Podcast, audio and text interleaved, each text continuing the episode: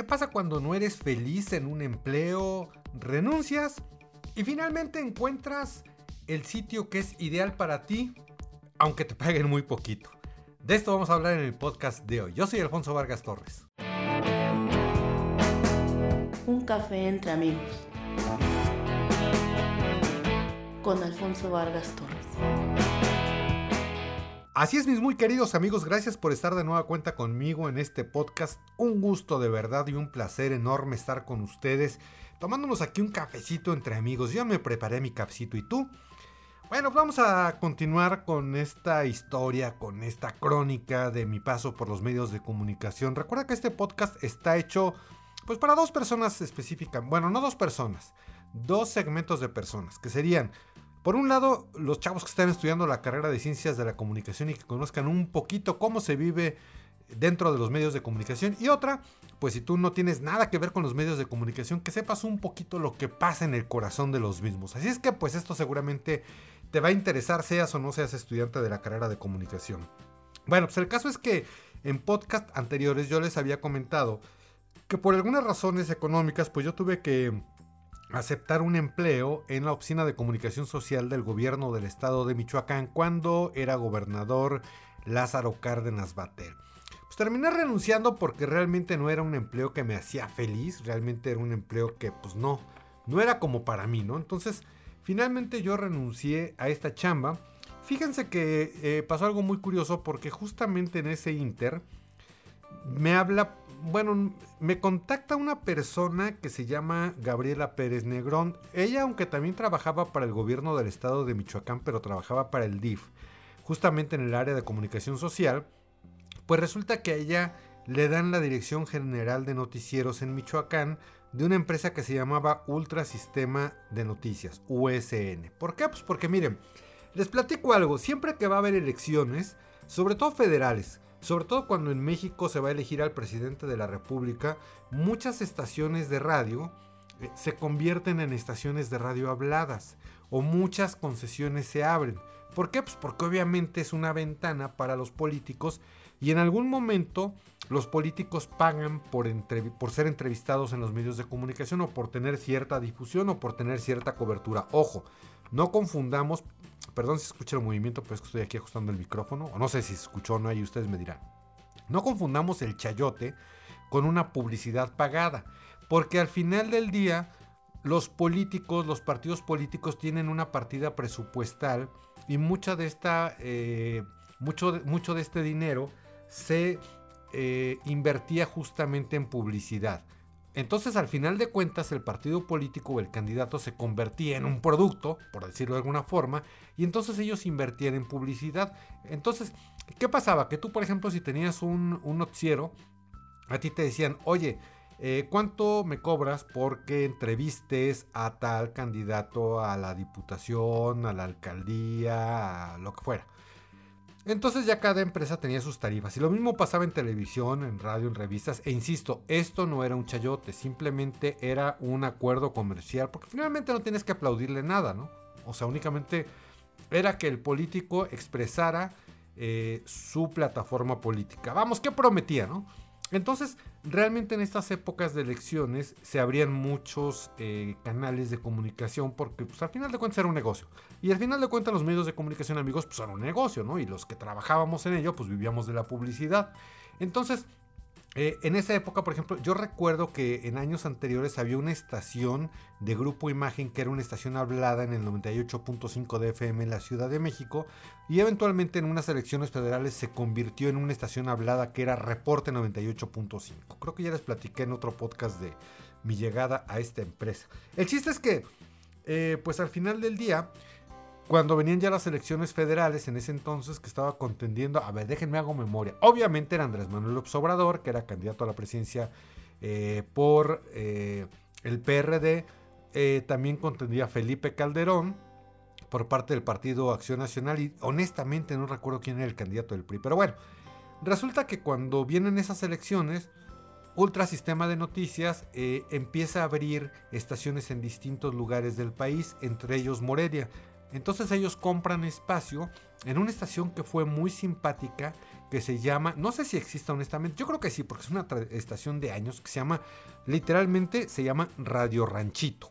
Entonces, es una estación de radio muy simpática porque, háganme cuenta, digo, les estoy hablando de hace ya unos cuantos añitos, pero hagan de cuenta que se echaban un clavado eh, a, la radio retro, a, la radio de los años, no sé, 30, 40, por ahí 50 quizá.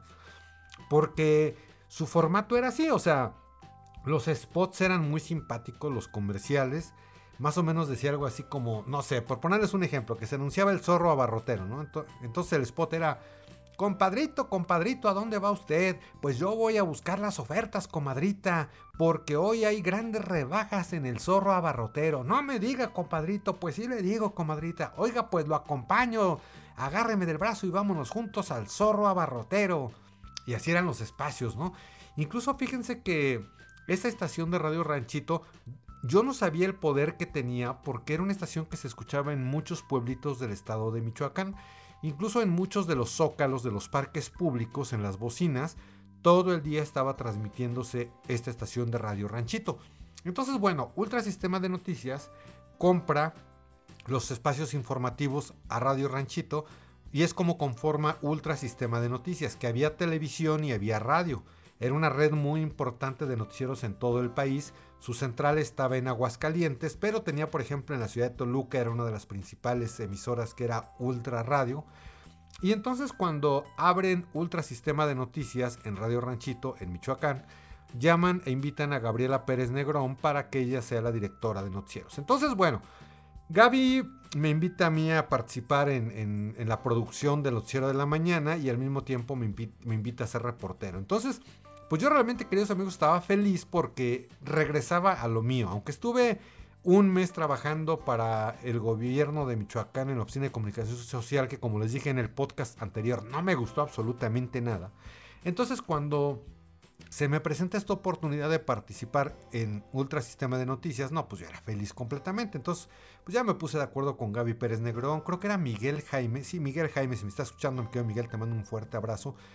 Eh, Miguel Jaime era el director general de Ultra Sistema de Noticias, él tenía su sede en Aguascalientes. Entonces Gaby empieza a reclutar a varios reporteros, digo, varios éramos como cuatro reporteros porque finalmente pues, era un solo noticiero que se transmitía en las mañanas en Radio Ranchito. Entonces a mí Gaby me invita a participar tanto como productor del espacio de la mañana como este, o sea, bueno, empecé así y después pues empiezo yo también a reportear ahí. Entonces, Gaby me da tres fuentes que son, pero fuentazas, o sea, fuentes informativas, que es cuando tú únicamente cubres determinado tipo de, información. O sea, eh, te puede tocar, por ejemplo, salud y tú nada más estás en salud. O te puede tocar cubrir, en el caso de la Ciudad de México, a la jefa de gobierno y tú nada más cubres a la jefa de gobierno todos los días, ¿no? Entonces me da tres fuentes informativas buenísimas, que era el Congreso del Estado de Michoacán, institutos electorales y la fuente de política. ¿Por qué eran buenas fuentes? Pues porque justamente venían elecciones, entonces siempre había información. Una buena fuente, queridos amigos, es cuando realmente siempre fluye la información, porque hay fuentes que son muy débiles, entonces tú tienes que estar rascando y buscando información y todo. Entonces, si a ti te toca Congreso, siempre va a haber nota, porque siempre va a haber un diputado que diga algo, que exprese algo, que haya reacciones. Por ejemplo, el presidente de la República se infecta con COVID-19 entonces todos los diputados pueden expresar algo. Entonces siempre va a haber una reacción de un diputado. Entonces digo, más allá de lo que son desde luego pues las eh, sesiones del Congreso donde pues brinca mucha información porque finalmente tienes a todos los diputados, bueno, casi todos a los que van, ¿no? Entonces, realmente son fuentes muy buenas. Sí, pues institutos electorales, pues obviamente si venían elecciones, pues era una muy buena fuente informativa. Entonces, yo fui feliz realmente porque eh, yo llegaba a producir el programa en las mañanas y terminando la producción del programa, pues yo me lanzaba, ya sea al PAN, al PRI, al PRD, e incluso había otra fuente que era de política, que era la representación del candidato Felipe Calderón en Michoacán. O sea, había dos panes, como quien dice, el PAN como tal, el PAN local, y la representación de Felipe Calderón en el Estado. Eh, por otro lado estaba el PRI y por otro lado estaba el PRD. Entonces, pues yo me la viví entre las conferencias de prensa del PAN, del PRI, del PRD, de la representación de Felipe Calderón en Michoacán. Eh, desde luego, pues en el Congreso, que como les digo, siempre brincaba algo, o cuando había sesión, bueno, pues estabas todo el día metido y realmente sacabas muy buena información y desde luego pues en el Instituto Electoral de cómo se estaban preparando para las campañas. Entonces, realmente fue una etapa muy bonita porque eh, yo salía de haber trabajado en el gobierno de Michoacán, insisto, trabajé muy poquito, un mes, pero regresaba yo a mi medio. Siempre para mí fue emocionantísimo presentarme en una cabina de radio, estar reportando, estar con esa adrenalina de que tienes que pasar la nota. Eh, realmente el teléfono celular, aunque ya era más accesible y lo teníamos, pero todavía costaba dinero, porque ahí costaba ya sea que te hablaran o que tú hablaras. Entonces no existía el famoso el que llama paga. Entonces, si tú pasabas, por ejemplo, un reporte a la redacción y se colgaban 4 o 5 minutos antes de que entraras al aire, más el tiempo aire que ocupabas de tu nota, pues a lo mejor eran 8 minutos que tú tenías que desembolsar, ¿no? Porque realmente casi no te lo pagaban, aunque eventualmente después me dieron ya teléfono en esta empresa. Bueno, pues el chiste es que así trascendió esto y un día me habla eh, Miguel Jaime y me dice que pues quiere que yo apoye a Gaby Pérez Negrón para conducir el espacio noticioso de la mañana. Entonces, bueno, pues ya empezamos ahí a conducir los dos, Gaby Pérez Negrón y un servidor. Conducíamos el espacio de la mañana para Radio Ranchito. Y créanme que fue una etapa bien bonita porque eh, cuando llegaban incluso los candidatos presidenciales a Michoacán, pues yo estaba ahí en primera fila, entonces pues me tocó cubrir a Andrés Manuel Obrador, a Felipe Calderón. Les digo que no recuerdo el nombre del prista, pero bueno, si tú lo recuerdas por ahí, a ver si me lo puedes compartir en alguna de las redes sociales. Y pues era un ambiente muy bonito. Entonces eh, yo fui realmente muy feliz con el trabajo, no con el sueldo, porque les quiero compartir que cuánto creen que ganaba yo por hacer esta labor. Bueno, cuando yo empecé a producir el programa y a reportear, a mí me pagaban dos mil pesos al mes. Dos mil pesos, o sea, y no es que fuera mucho dinero en esa época, porque un sueldo regular en Michoacán era de 8 o 10 mil pesos. Entonces a mí me pagaban 2 mil pesos, ¿no? Y además era full time. ¿eh? Y todavía cuando yo empiezo a conducir el programa, me hacen el honor de pagarme el doble. O sea, yo ganaba 4 mil pesos al mes como reportero y como productor y como conductor de Radio Ranchito en Michoacán. Realmente, fíjense que suena poquita lana, pero también digo, si era poca, pero realmente también los gastos no eran tan grandes como vivir en la Ciudad de México. Las rentas en Michoacán en ese entonces eran muy baratas, como les comenté en otros capítulos. Yo rentaba un casero, no, no, grandísimo, y yo pagaba creo que 6 mil pesos de renta, no, 5 mil pesos de renta, algo así al mes. Entonces, 4 mil pesos pues era más de la mitad de la renta. Obviamente no me alcanzaba con esa lana y entonces yo tenía que hacer otras chambas. Para lo cual les voy a platicar en otro capítulo de mi queridísimo amigo Miguel Lobato que tenía una casa productora y bueno, pues gracias a Miguel Lobato realmente yo podía sacar mis gastos adelante porque de otra forma pues era imposible. Entonces, eh, finalmente trascendió que pues, tuve algunos problemas con Gaby Pérez Negrón, hubo ahí algunos, eh, pues algunos desencuentros realmente. Eh, no terminó muy bien esa relación laboral. Pero bueno, de todas maneras yo le tengo mucho aprecio y mucho cariño a Gaby Pérez Negrón por la oportunidad que me dio de haber participado en Ultra Sistema de Noticias y también desde luego pues, por haberme invitado a producir y, y después a conducir el programa a su lado. Entonces eh, fue, insisto, muy bonita época. Recuerdo con mucho cariño a Miguel Jaime, recuerdo con muchísimo cariño a Gaby Pérez Negrón y desde luego pues, a todos mis compañeros, tanto de las fuentes informativas, de política, de Congreso y de institutos electorales y a mis mismos compañeros de la estación de radio. Entonces, como les comento y les he comentado en otros capítulos, a veces pues el dinero es importante, desde luego, tenemos que pagar las cuentas, ¿no? O sea, finalmente tienes que pagar renta, tienes que comer, tienes que, pues, transportarte, entonces, pues, sí, eventualmente el dinero suele ser una parte importante en tu vida, pues, porque también tienes que sacar adelante sus gastos y desde luego, pues, darte tus gustitos de vez en cuando, pero yo les quiero comentar, mis queridos amigos, que aunque sí de pronto me las veía un poquito negras económicamente hablando, un poquito, pero tampoco nunca fue una tragedia. Eh, yo vivía feliz y yo era feliz porque finalmente hacía la actividad que a mí siempre me gustó y siempre me apasionó, que era, como lo que estoy haciendo ahorita, estar frente a un micrófono o en su momento estar frente a una cámara de televisión, estar reporteando, estar conduciendo, estar produciendo, en fin, cualquier cosa relacionada con los medios de comunicación a mí siempre me ha hecho enteramente feliz y yo creo que esa es un poquito la reflexión de este capítulo, que va muy ligada con el capítulo anterior.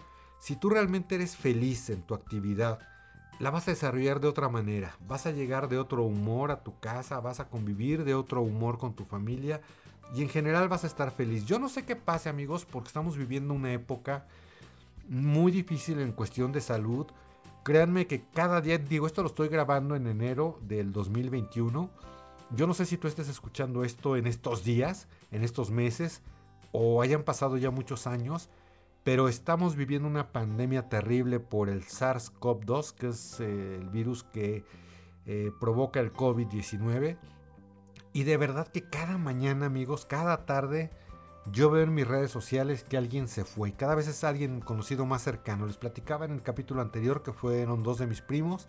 Eh, antes de grabar este capítulo me entero que falleció un camarógrafo de muchos años, compañero de televisión azteca, que decíamos el Chivo.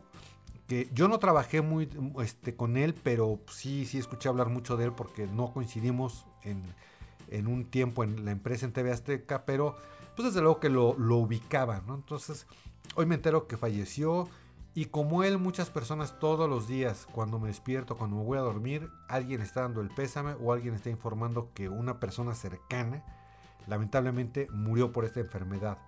Yo no sé qué vaya a pasar, pero les puedo decir que hoy por hoy yo he vivido una vida completamente feliz gracias a que desde niño prácticamente, porque empecé a los 17 años y si, si, tú quieres conocer la historia, vete al primer capítulo del podcast y síguete con todos estos podcasts porque ahí platico cómo me he ido desarrollando en todos los medios de comunicación y cómo desde los 17 años, o sea, prácticamente yo era un niño, un chavito, cuando inicié con esta hermosa carrera. Y hoy por hoy, insisto, no sé qué pase mañana, pero yo me iría feliz. Me iría feliz por haber eh, disfrutado de todos los medios de comunicación y por haber estado por, por, por, seguir compartiendo con todos ustedes, ya sea en este podcast o en el canal de YouTube o en Facebook, en Instagram, en todas las redes sociales, estar compartiendo distintos contenidos. Así es que si tú no eres feliz, y reitero mucho esta parte, en la actividad que estás realizando, yo creo que es buen momento para reestructurarte, para ponerte a planear. Obviamente tienes que ganar dinero y sobre todo pues, si tienes una responsabilidad económica con tu familia, no puedes eh, botar todo y decir, ah, pues empiezo de ceros, porque espérame tantito, también si tienes hijos en escuelas, también si tienes que pagar una renta, pues también este, tienes que empezar a equilibrar esta situación y poco a poco poder ir realizando la actividad que te gusta. A lo mejor en tus tiempos libres, a lo mejor eh, el tiempo que le inviertes en ver una película en alguna plataforma de streaming, a lo mejor ese tiempo si te capacitas, si tomas un curso online o si tomas un tutorial de YouTube y te empiezas a capacitar para que te acerque a la actividad de tus sueños, pues en algún momento de tu vida vas a poder lograrlo. Es que, pues mis muy queridos amigos, esta es la reflexión que les quería hacer el día de hoy. Y ya en el siguiente podcast les estaré platicando un poquito más de mis experiencias que tuve como reportero en el bellísimo estado de Michoacán, en la ciudad de Morelia.